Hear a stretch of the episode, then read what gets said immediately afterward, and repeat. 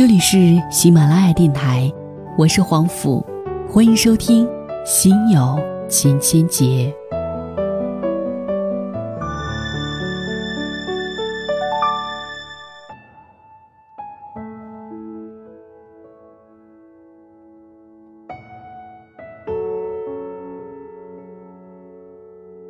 今天为各位推荐到的一篇文章来自于《从非从》，原文标题叫做“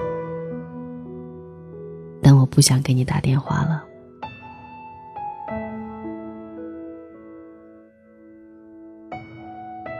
又快要月底了，然后收到了中国电信发来的短信，大致是说：“您的流量包月已用完并超额，您的短信包还太剩余。”只使用了二十多条，您的通话包月还剩五百六十分钟，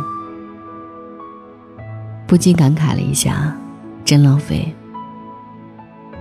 但是却不会再有这样的想法，得赶紧用完。开始很坦然的接受自己的这个浪费，然后想到了大学时候很多的时光，那时候，对于每分钟一毛二的话费绝对很计较。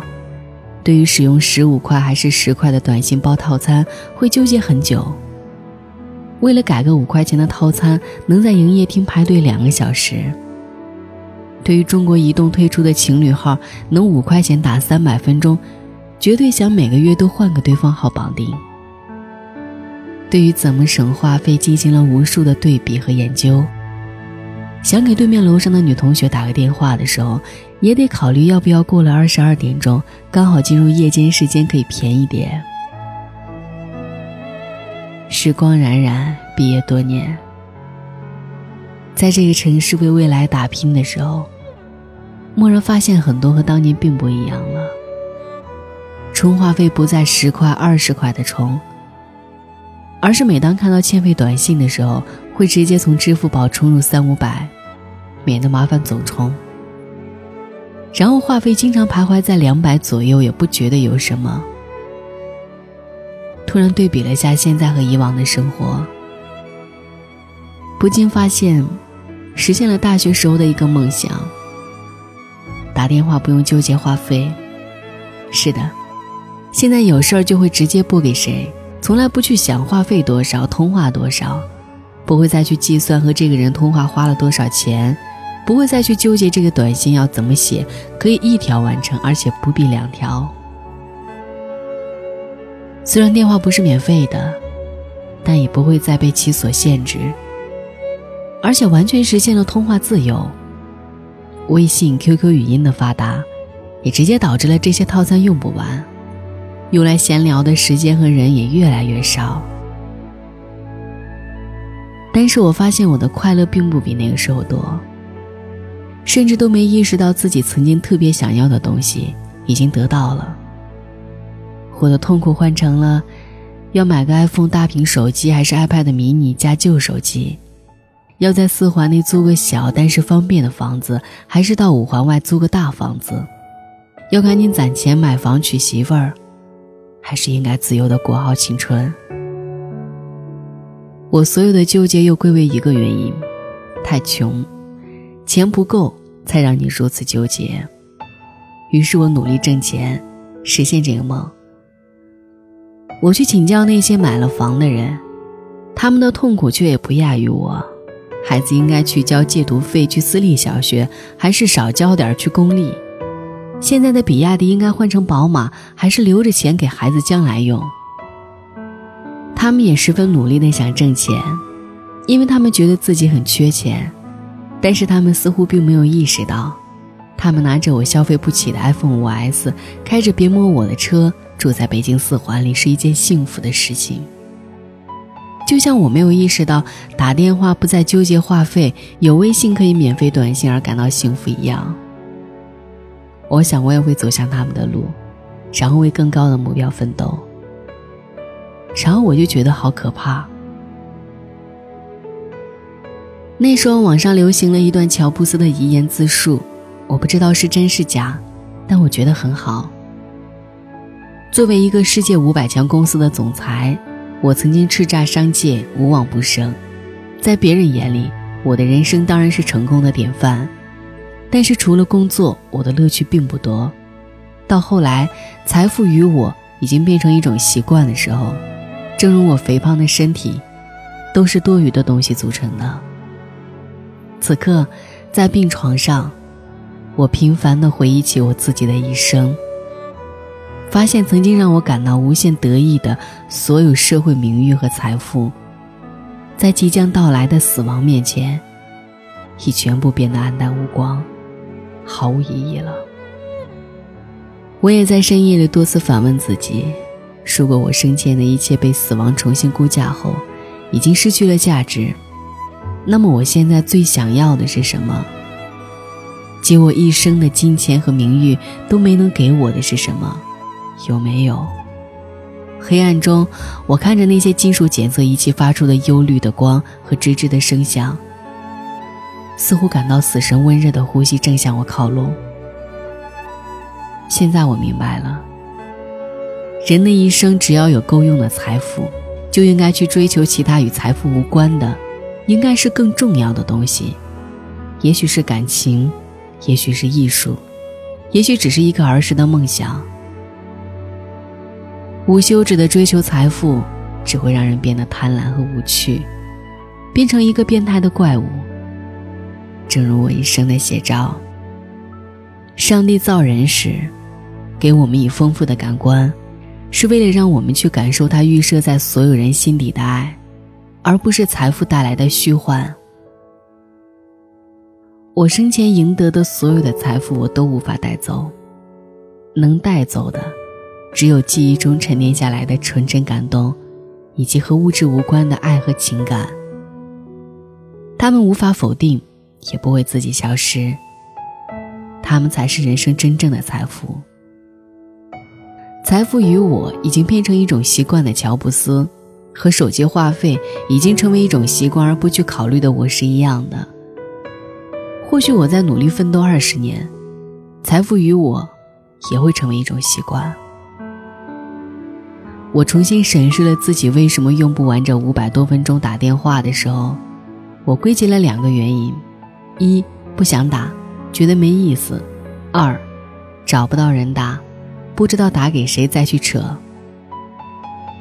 情境变了，曾经拥有的，在拥有的时候，已经体验不到幸福。小时候我多么渴望拥有几毛钱去买下那块糖，长大后我有了无数倍的几毛钱，却不再需要那块糖，也无法再爱那块糖。中学的时候。我很想向后排的姑娘表白，却被班主任无数次语重心长。等你到了大学，什么姑娘都有。我大学后，却找不到黑板上的数学题，你舍得解得开吗？和同桌的你的感觉。正如我现在觉得，赚到了钱，有了名利，稳定工作，买了车房，才会被人看得起。才能获得踏实安心，想做什么就去做什么。这些不过又是我的幻想。等我四十岁的时候，有了这一切后，我相信自己的能力和努力一定能在四十岁的时候得到。但是，我可能再也不会想去约姑娘去天台看星星，再也不想学这学那，再也不想冲动换工作、辞职炒老板。再也不想坐三个小时的公交车去门头沟。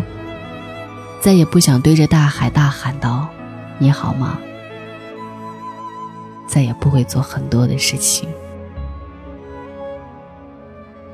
然后我开始幻想，等我退休的时候，我就，然后在我老了的时候，我就想，假如我再年轻四十岁，我就可以。我们所处的每个情境。都有它的优势和劣势，资源和短板。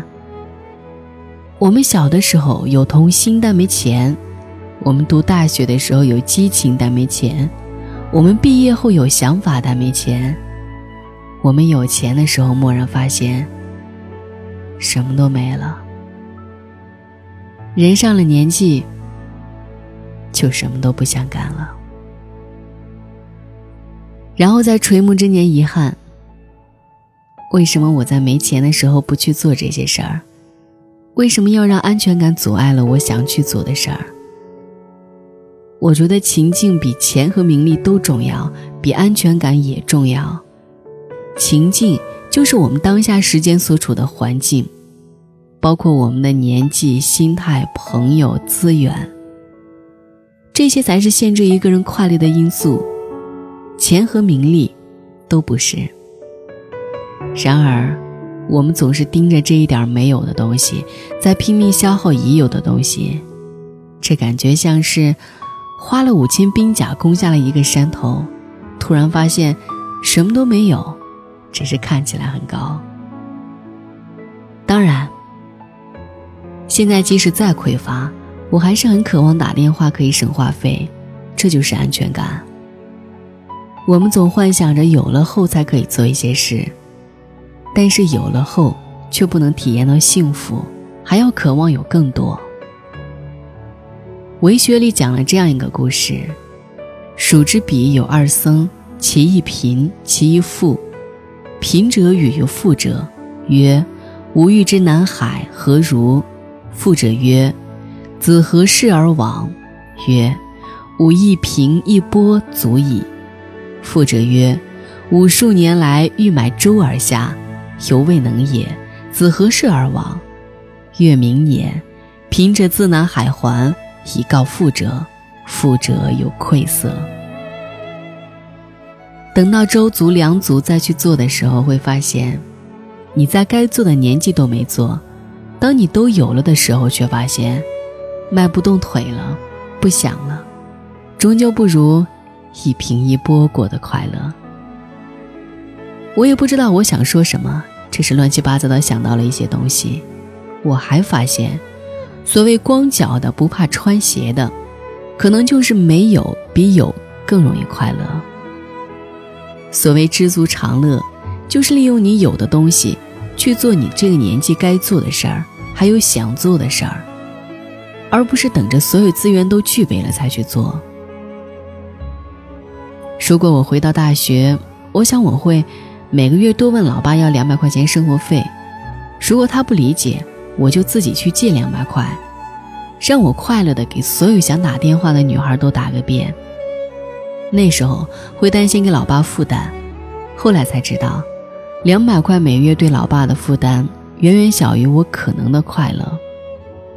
我现在所能赚到的两百块，也远远不及那时候的快乐。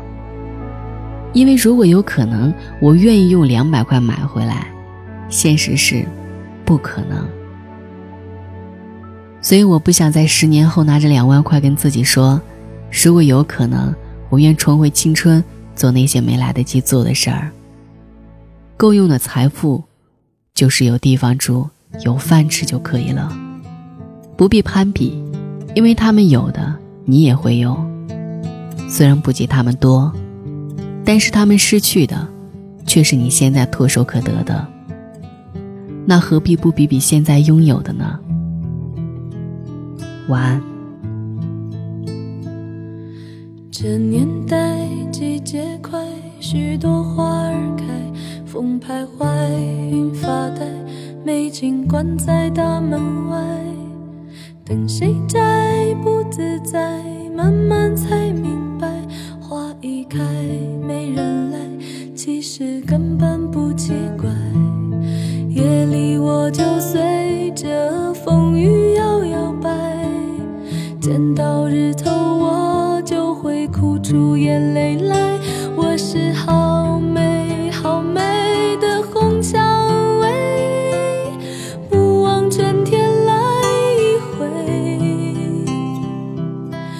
远方到天